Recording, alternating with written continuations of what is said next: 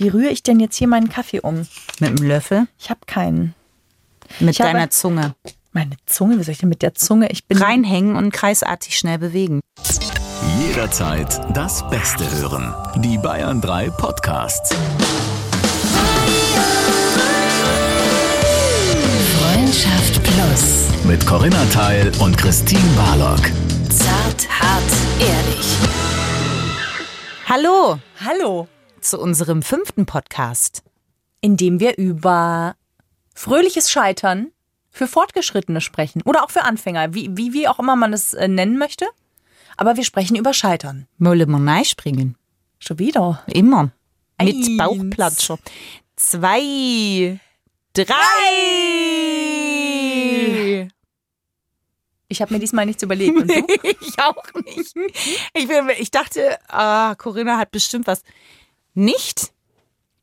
nee.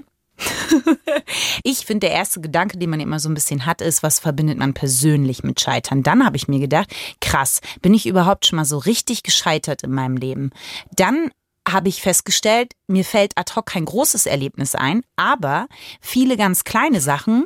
Dann ist mir aufgefallen, ich bin eigentlich schon auch oft gescheitert, aber ich habe das nicht so verbucht. Und das fand ich interessant im Rückblick, dass ich gescheitert bin, aber das nie als etwas Großes, Negatives in Erinnerung behalten habe, sondern meistens bin ich eigentlich dankbar für die Sachen, bei denen ich gescheitert bin. Und ich persönlich habe gemerkt, dass ich daraus immer mehr gezogen habe für mein Leben, als aus den Erfolgen, die ich gehabt habe.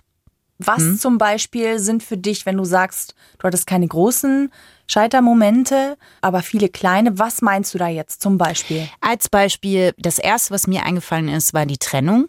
Das war eine Form von Scheitern, weil äh, das eine sehr lange Beziehung war und ich die beendet habe. Und das einfach eine Form von Scheitern in gewisser Weise. Also ich habe das schon so auch empfunden. Ja. Weil man ja eine Hoffnung hatte, weil man ja den anderen geliebt hat und sich auch nicht vorstellen konnte, dass das so endet irgendwie. Und das war ein Scheitern auf Beziehungsebene, dann auf äh, Arbeitsebene, ganz oft bei Castings, wenn du hingehst und du wirst nicht genommen. Das sind ganz viele kleine Scheiterer sozusagen. M- Wie man damit umgeht, auf persönlicher Ebene, auf Arbeitsebene, das sind die Momente gewesen. Und wie bist du dann damit umgegangen, zum Beispiel, wenn du jetzt irgendwie beim fünften Casting warst und nach Hause gekommen bist und irgendwie wusstest, okay, das war es nicht, schon wieder. Na, also die ersten Male sind natürlich super frustrierend, weil man, weil das ist eine Zurückweisung auf persönlicher Ebene. So sieht man das halt immer. Du gehst hin, du sprichst vor, du hast eine immense Hoffnung, dann sind die ja auch oft in der Branche, ist ja ein bisschen so, du warst ganz toll, also wir melden uns bei dir. Und man geht irgendwie immer aus, man hat es richtig verkackt mit dem Gefühl nach Hause, das könnte echt was werden. Und dann sitzt man da, hat Hoffnung und dann ist es wieder nichts geworden. Dann irgendwann beginnt so ein Prozess, wo man merkt, vielleicht hat es ja doch gar nicht oder mit mir persönlich zu tun, sondern das ist halt die Suchen was Bestimmtes und dem entspreche ich halt nicht. Aber irgendwas wird es da draußen geben, dem ich entspreche. Und ich hatte ja äh, durch meinen Beruf dürfte ich mal auf die andere Seite und war bei so einem Casting-Prozess mal mit dabei. Und das hat dann ganz viel verändert, weil ich gemerkt habe, okay, da sind wirklich, manchmal geht es um Haarfarben, ja, und überhaupt nicht um dich persönlich. Und das hat mich auch nie weitergebracht, weil wenn ich immer gesagt hätte, oh, das liegt an mir, dann hätte ich ja nie, eigentlich gar nicht mehr aufstehen müssen, so ungefähr. Weil ich denke, ja, okay, pff, das wird mit mir eh nichts. Da sprichst du aber ja schon was an, was total wichtig ist, um weiterzukommen, also um Scheitern als Teil des Erfolgs sehen zu können.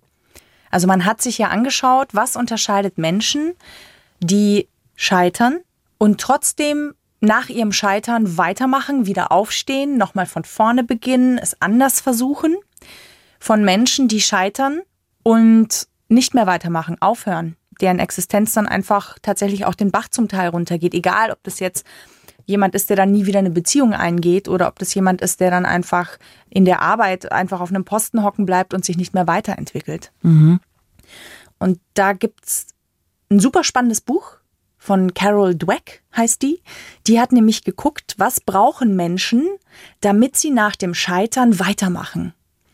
Und meistens sind das die Menschen, die mitbekommen haben, da sind wir wieder beim Elternhaus und was du den, den, deinen Kindern mitgibst, dass es darum geht, dass man den Fokus nicht nur auf das Ergebnis richtet und das ist dann super oder eben scheiße, sondern dass es darum geht, zu sagen, mein Kind probiert etwas. Ich finde super, dass es das überhaupt ausprobiert. Ich unterstütze den Mut. Ich fördere die Neugierde. Ich fördere. Na, das Handeln um das Handeln, damit man überhaupt nicht so eine Verlustangst entwickelt einfach. Ja, und dass Oder du einfach, dass du das, wenn es mal schief geht, dass das nicht mit dir als Mensch, als deinen Wert zu tun hat und dass man, wenn es mal schief geht, dass das nicht das Drama ist, sondern dass man unterstützt, dass jemand sagt, ich probiere das jetzt einfach aus, ich bin mutig genug, ich fange noch mal an, also dass du nicht das Ergebnis, sondern den Weg unterstützt. Ja, und ich finde, wir müssen da auch bei Kindern mittlerweile anfangen, weil Deutschland tatsächlich auf Platz zwei ist, was den Umgang mit Scheitern angeht und der Fehlerkultur. Mhm. Nach uns kommt nur noch äh,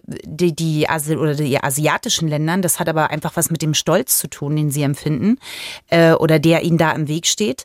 Aber in Deutschland ist es wirklich so, dass wir eine grauenvolle Fehlerkultur haben. Und das stimmt auch, das ist einfach, ähm, man will nicht zugeben, einen Fehler gemacht zu haben.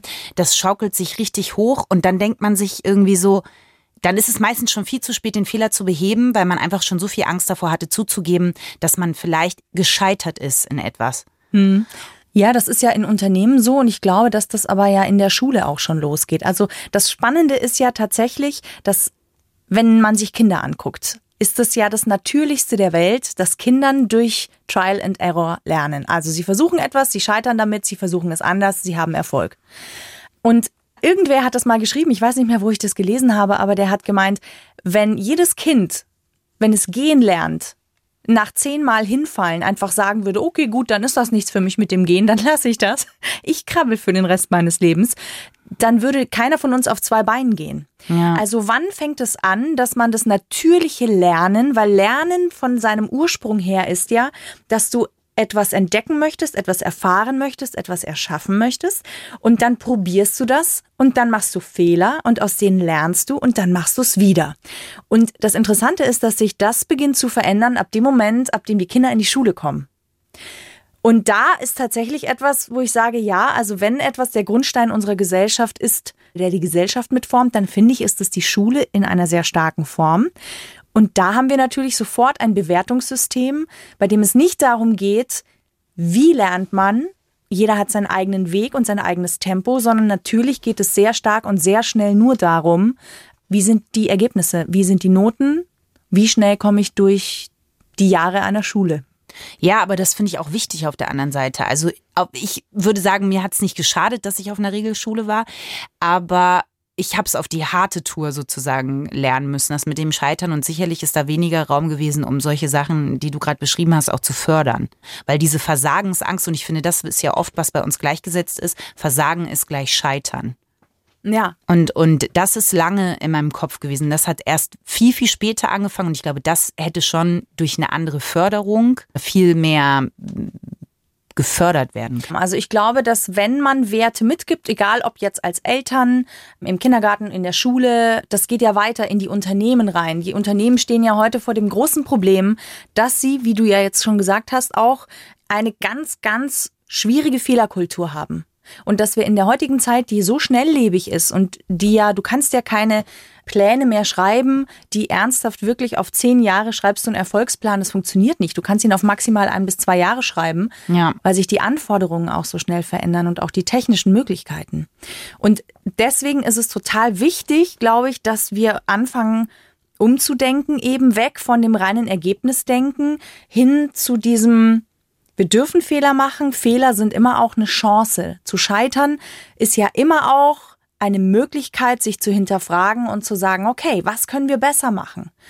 Das geht aber nur, wenn du im Moment des Scheiterns das nicht persönlich nimmst, was schwierig ist, ja? Total schwierig. Ich wüsste nicht, wie ich das machen soll überhaupt. Naja, du hast ja vorhin gesagt, du hast irgendwann auch gesagt bei den Castings, das hat wahrscheinlich nichts mit mir persönlich zu tun. Ja, weil man das entkoppeln kann. Das ist ja auf einer Arbeitsebene, aber jetzt wie eine Trennung, die ich ja auch in gewisser Weise als Scheitern empfunden habe, das von mir wirklich persönlich zu entkoppeln, das das hat wirklich lange gedauert. Also es ist ja oft so, dass man im Nachhinein dann sagt, oh, das war für das und das gut oder das und das habe ich mitgenommen. Aber in dem Moment das schon so zu, zu empfinden, also Moment des Scheiterns, was du gerade gesagt hast, das glaube ich ist schwierig. Es ist auch.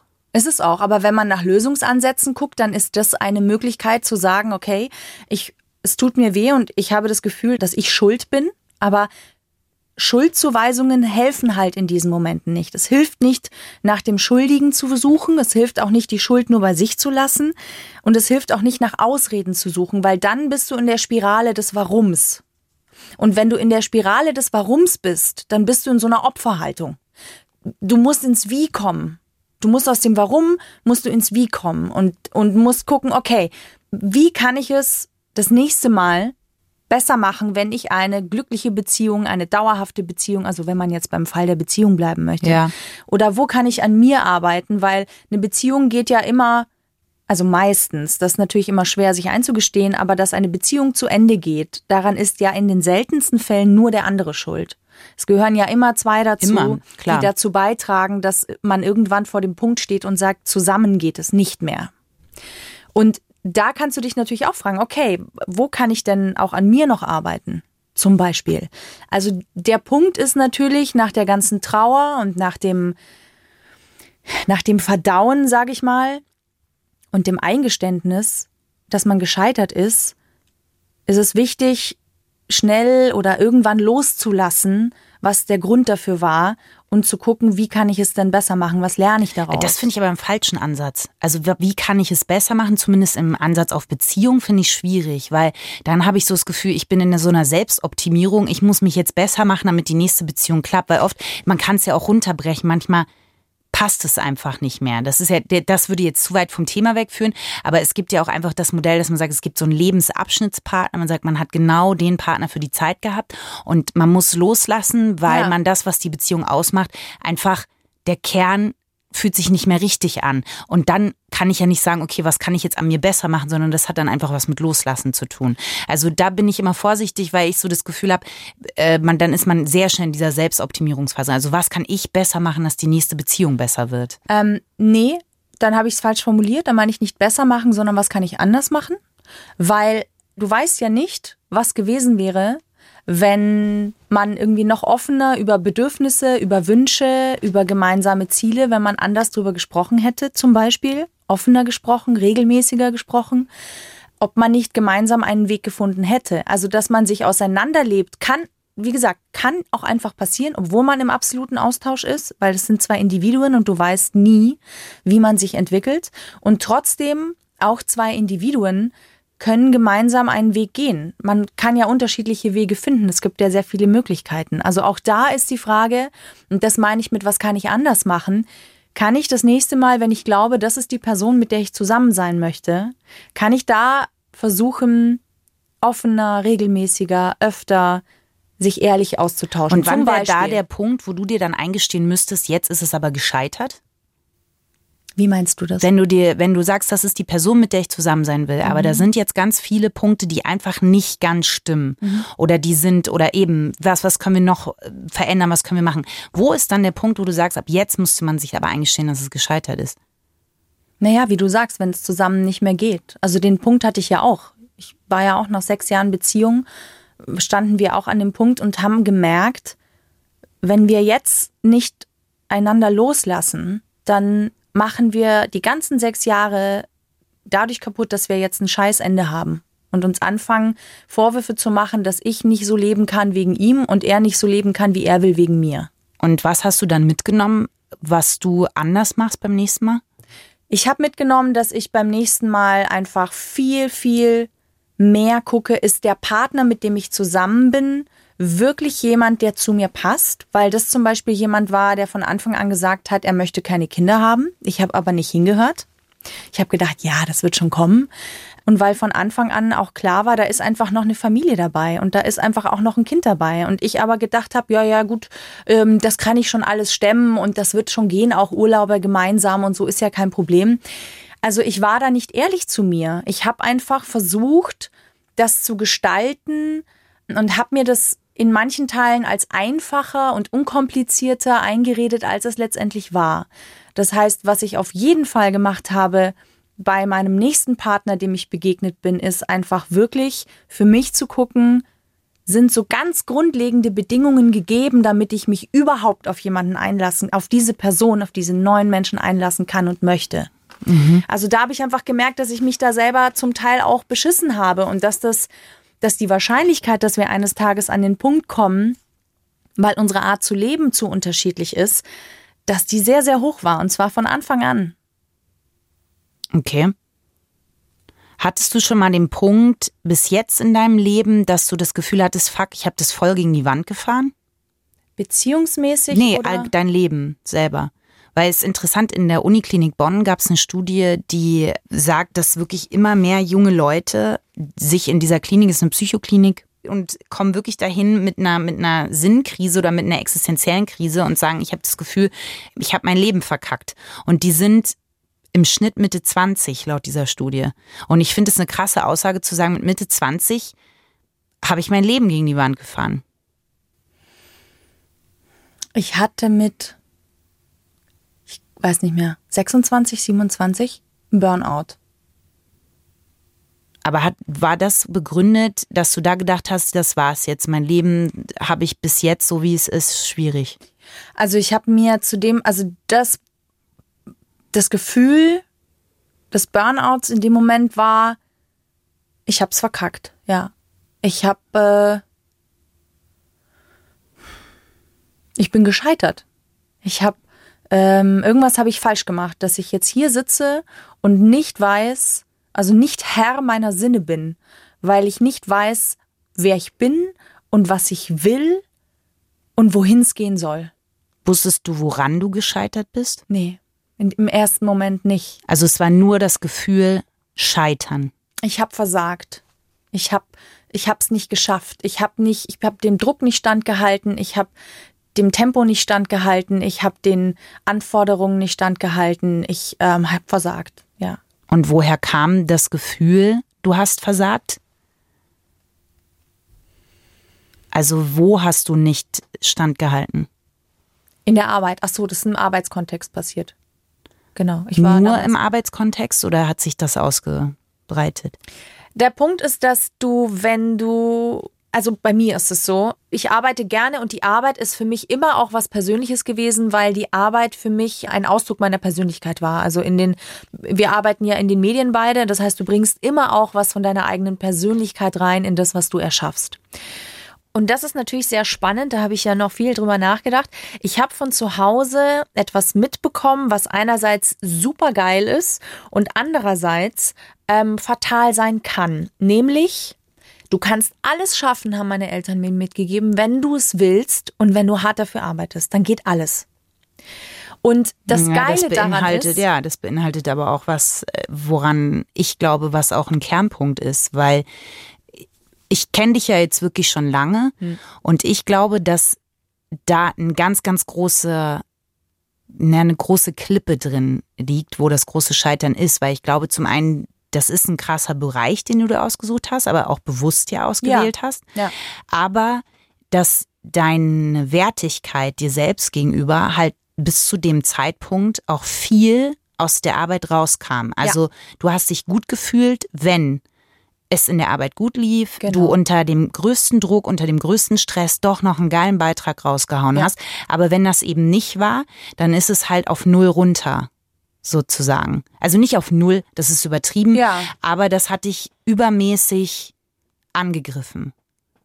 Ja. Dich selbst. Ja, natürlich. Ähm, also ne, Anfang 20 ist man sehr karriereorientiert. Ähm, Beziehungen waren da jetzt für mich, also zu dem Zeitpunkt, als ich dann auch äh, bei Sat 1 war, war einfach nicht der Fokus. Was ja auch immer toll ist, wenn du Single bist, dann kannst du dich in die Arbeit stürzen. Ja. super Ablenkung. Du kannst dir, du kannst dir die Aufmerksamkeit holen, du kannst dir die Wertigkeit holen davon.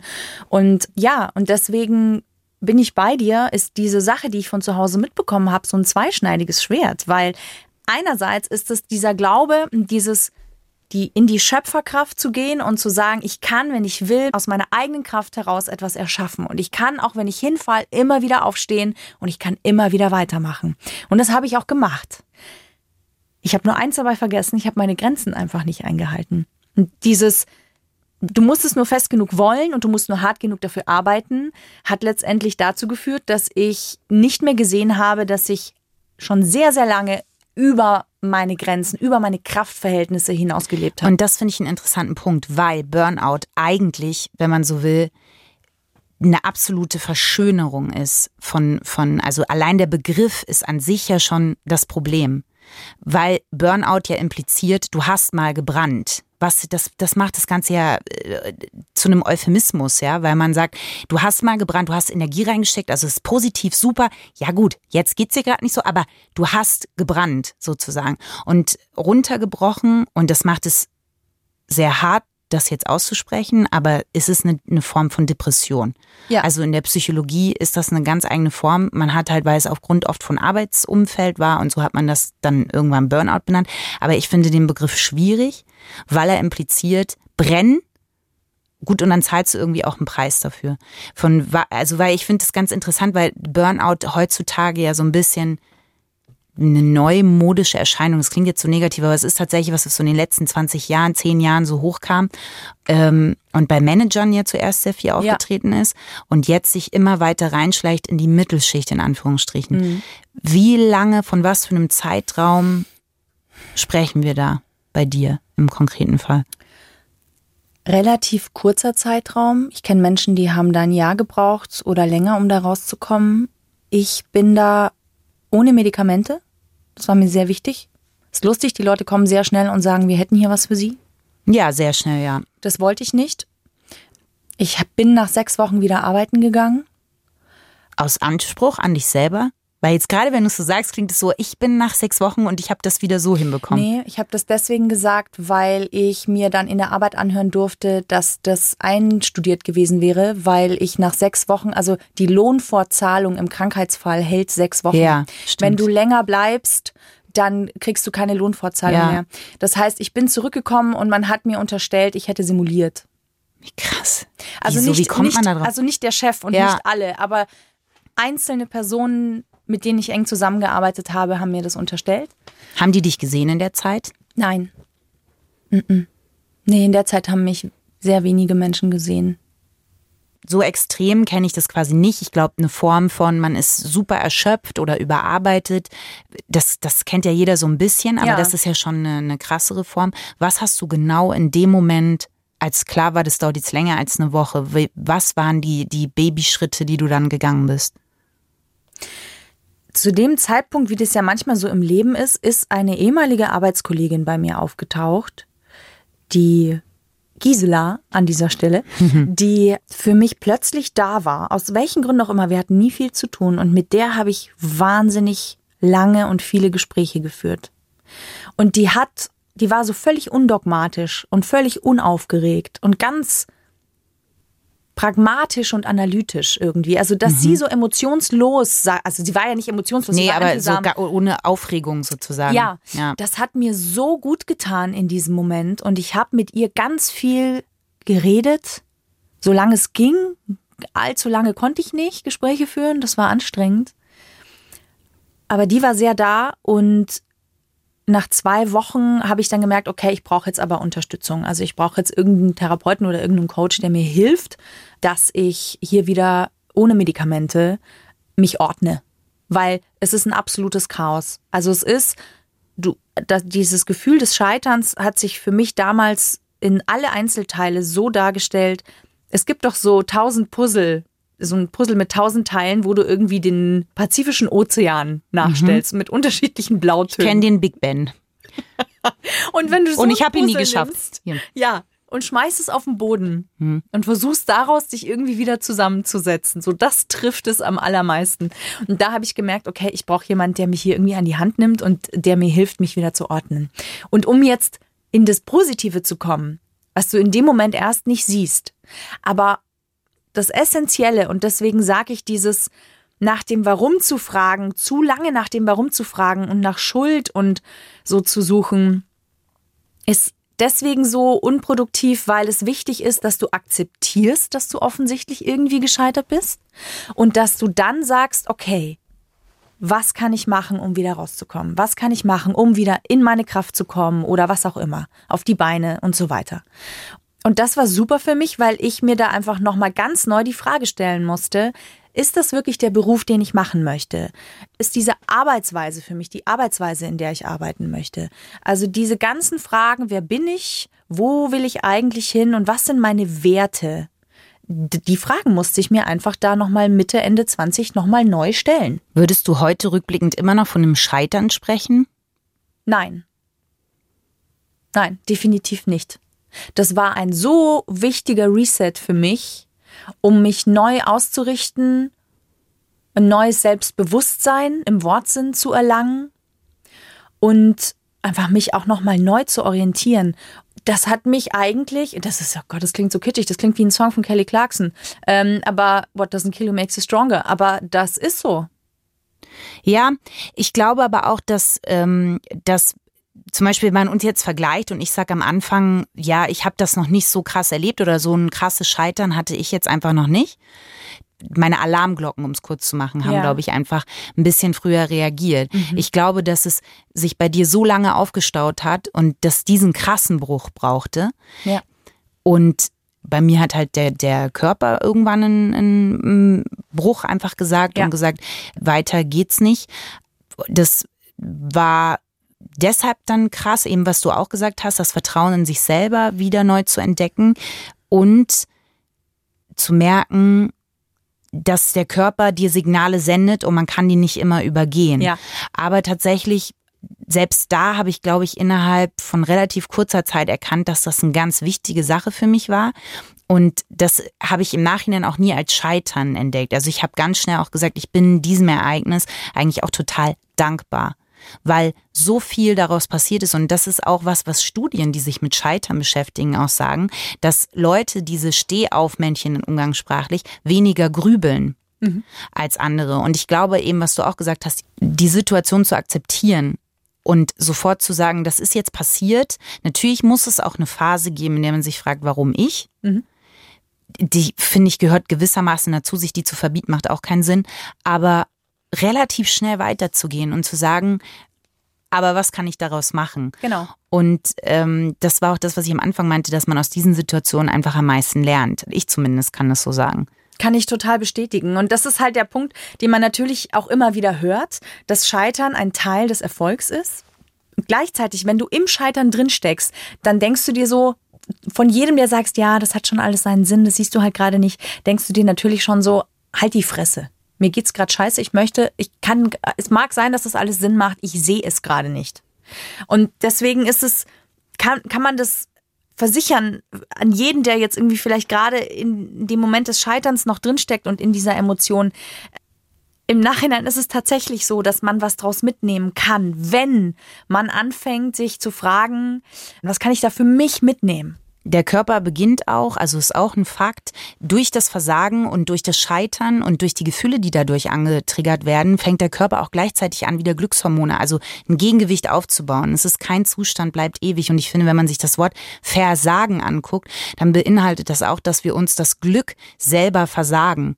Also wir stehen uns da selber im Weg, weil oft hat das ja auch rückblickend was mit Situationen zu tun, die wo man nicht auf sich gehört hat, wo man Signale nicht gesehen hat oder man hätte springen müssen und man ist getapst.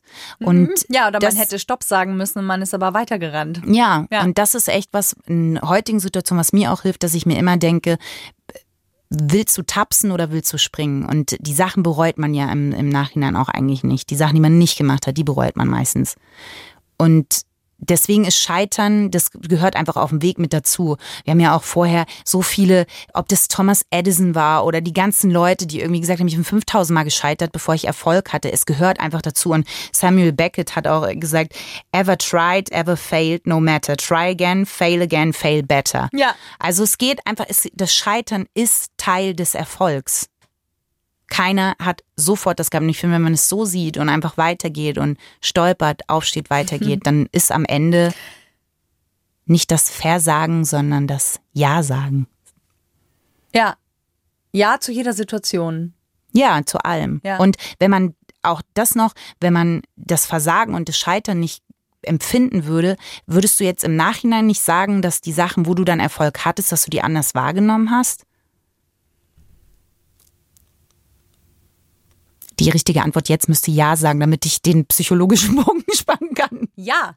Danke, danke. Das kam so natürlich, so frei. So. Na, das kommt drauf an, was dann der Erfolg ist, weil der Erfolg für mich mittlerweile gar nicht mehr so sehr ähm, der Erfolg äh, des im Beruf des Messbaren liegt, sondern nach dieser Situation, also nach diesem Scheitern, Burnout, wie auch immer man das jetzt nennen will, ähm, ist für mich ein Erfolg, wenn ich meine Grenzen erkenne und meine Grenzen einhalte. Weil, und das finde ich super mit dem Versagen, weil ich mir versagt habe, Pause zu drücken, weil ich mir versagt habe, Nein zu sagen. Aber genau das, also ja, im Endeffekt, darauf wollte ich raus. Erfolg ist dann natürlich auch wieder eine Wertung, aber darum geht's, dass man sich im Endeffekt verändert das ja auch was, eine Wahrnehmung. Und um wenn man, man kann Freude ja nur empfinden, wenn man auch Trauer auf der anderen Seite empfindet. Das gehört einfach zum Leben dazu. Und es sind eigentlich immer Geschenke. Ich finde, das Leben schenkt einem durch scheiternde Situation, sich selbst nochmal zu hinterfragen, das, was du auch gemacht hast, nochmal das, den, den eng geworden, das eng gewordene Blickfeld nochmal zu öffnen und ja. zu sagen, hey, was ist da eigentlich noch und bin ich glücklich in dem, wo ich bin? Und das sind immer Chancen. Das Leben ist klug und es wirft einen sowas nicht vor die Füße ohne Grund. Und man muss sich manchmal auch trauen hinzuschauen. Das war nicht in meinem Fall nicht einfach, das war in deinem Fall nicht einfach, aber das Hinschauen hat sich gelohnt. Weil mein Leben, kann ich auch sagen, dadurch echt reicher geworden ist und ich auch Entscheidungen dadurch getroffen habe und du ja genauso. Ja, absolut. Und deswegen total wichtig, dass wir wegkommen von dieser Fehlerkultur im Sinne von Scheitern ist etwas Negatives, Scheitern ist persönlich zu nehmen. Nee, Scheitern ist eben eine Chance und Scheitern gehört dazu und Scheitern ist ähm, wichtig. Einfach wichtig, wahnsinnig wichtig. Und weil du vorhin Thomas Edison gesagt hast, also der Erfinder der Glühbirne, das fand ich sehr lustig. Man streitet sich ja, wie viele, wie viele Fehl, ähm, wie viele Fehler er gemacht Schaltungen. hat. Ja, Schaltungen, Schaltkreise. Fehlscheiterungen er gemacht Fehlglühbirnen. hat. Richtig. Bis er dann letztendlich es geschafft hat, Geleuchtet hat. dass es geleuchtet hat. Und diese Perspektive finde ich noch super spannend, die er mitgegeben hat. Er hat nämlich gesagt, ich habe jetzt mindestens 2000 bis 10.000, je nachdem welche Zahl es war, einigen wir uns auf 2000. Ich habe 2000 Wege gefunden, wie eine Glühbirne nicht funktioniert. Und auch diese Perspektive finde ich super wichtig, weil ich weiß jetzt, was für mich nicht funktioniert. ja, Und ich weiß dadurch aber jetzt auch, wie es für mich funktioniert. So. Und das ist, glaube ich, total wichtig, dass man diese Perspektive einnimmt. Selber und natürlich in der Gesellschaft. Ich denke, das ist halt auch ein breites Thema und wir haben uns jetzt eingegrenzt, was für uns Scheitern ist. Aber wir freuen uns, wenn ihr uns Kommentare vielleicht da lasst. Auch auf iTunes kann man uns abonnieren und äh, Kommentieren. kommentieren. Vor allem, wir freuen uns, weil wir sprechen mit euch über das Thema Scheitern am Sonntag in Bayern 3 in Freundschaft Plus von 20 bis 24 Uhr. Also wenn ihr Geschichten habt zum Scheitern und wie ihr aufsteht und wie ihr immer wieder rausgekommen seid, dann teilt die gerne mit uns am Sonntag oder ihr schreibt uns eben. Bis dahin. Danke fürs Zuhören. Freundschaft Plus. Mit Corinna Teil und Christine Barlock. Immer sonntags von 8 bis Mitternacht in Bayern 3. Noch mehr Bayern 3 Podcasts, jetzt überall, wo es Podcasts gibt. Und natürlich auf bayern3.de. Jederzeit das Beste hören. Bayern 3.